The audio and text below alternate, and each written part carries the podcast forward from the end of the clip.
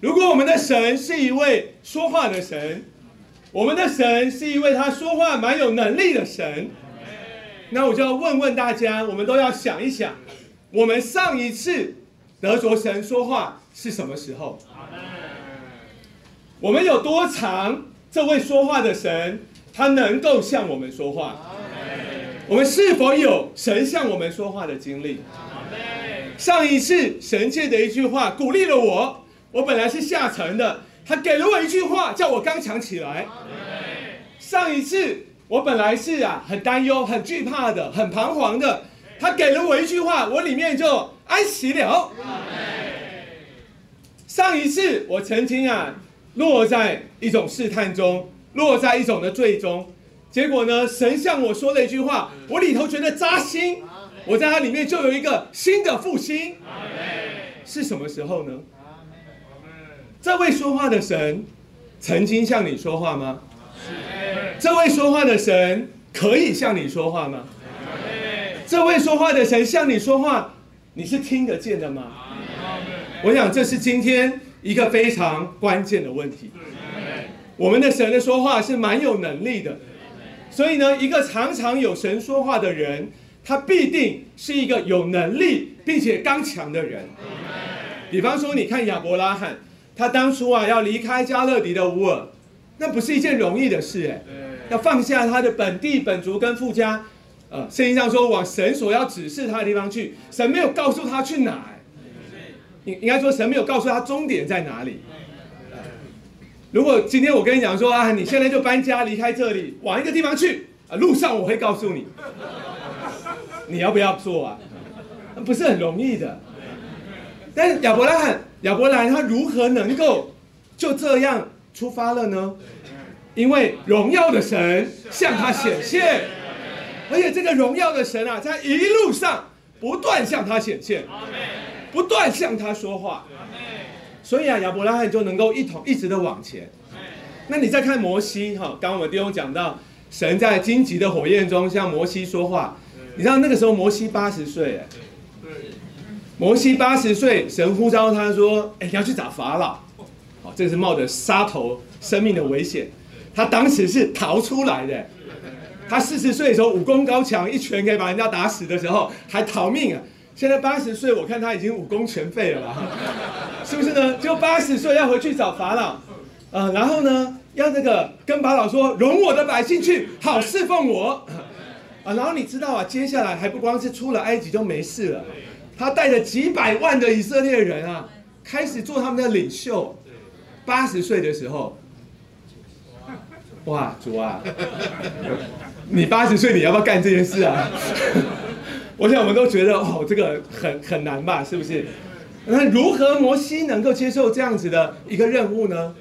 因为神在荆棘的火中向他说话，因为在一路上神啊不断的向他说话，他与神有非常亲密的交通，甚至到山上啊四十昼夜，神向他面对面的说话，所以摩西就能够刚强。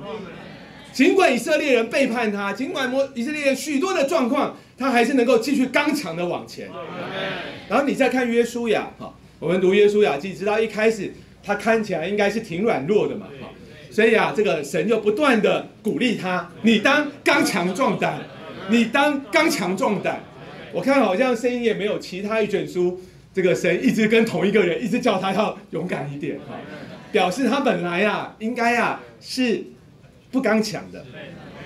但是你看哈，借着神向他说话，约书亚就刚强了。你不要觉得约书亚那时候很年轻哈，加勒那时候都八十五岁了，约书亚恐怕也是那个年纪哈。哎，但是这个年纪啊，神还要他刚强。所以在座如果有一些年纪比较长的弟兄姊妹，我们不要觉得我们年长了，我们就要这个退休啦，我们就要休息啦。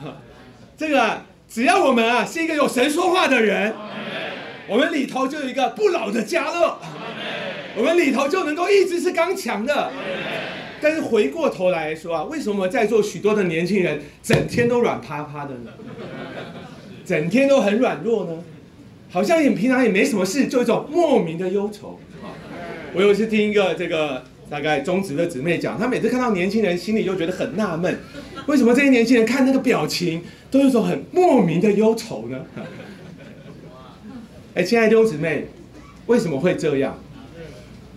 我们这个人，我们的基督徒生活之所以常常的不刚强，之所以常常的软弱和困惑，那一个关键就是在于我们啊，不常或甚至我们从未曾有神的说话。所以，亲爱的弟兄姊妹，今天呢晚上这一篇的信息是非常重要的一篇信息。一个正常的基督徒，他该是常常有神说话的基督徒。所以，若是我们在这件事上缺乏经历，我刚问大家，上一次有神向你说话是什么时候？如果你想不起来，或者如果你想起来是好久好久以前的事，那我们就要留心了。我们在这件事上出了大问题。一个正常的基督徒，一个健康的基督徒，他该是一个有神说话的基督徒。哦，亲爱的弟兄姊妹，我们这个人能不能刚强，完全不在于我们这个人的状况。约书亚他本身是软弱的，摩西他已经老迈了，但是神向他说话，就能够刚强了。所以呢，我们需要非常看重神的显现。我们需要非常看重能够得着神说话的经历，我们才能够是一个刚强并且有活力的基督徒。亲爱的弟兄姊妹，可能我们在这里过教会生活，我们都很喜乐，我们都爱弟兄姊妹，我们觉得活在教会生活中真好。但是我要跟大家很严肃的说，光是这样是不够的，光是你喜爱教会生活是不够的。光是我们在这里实行彼此相爱是不够的，我们需要神的显现，我们需要神的说话，我们才能够过一个刚强、正确、有活力，并且建造的教会生活。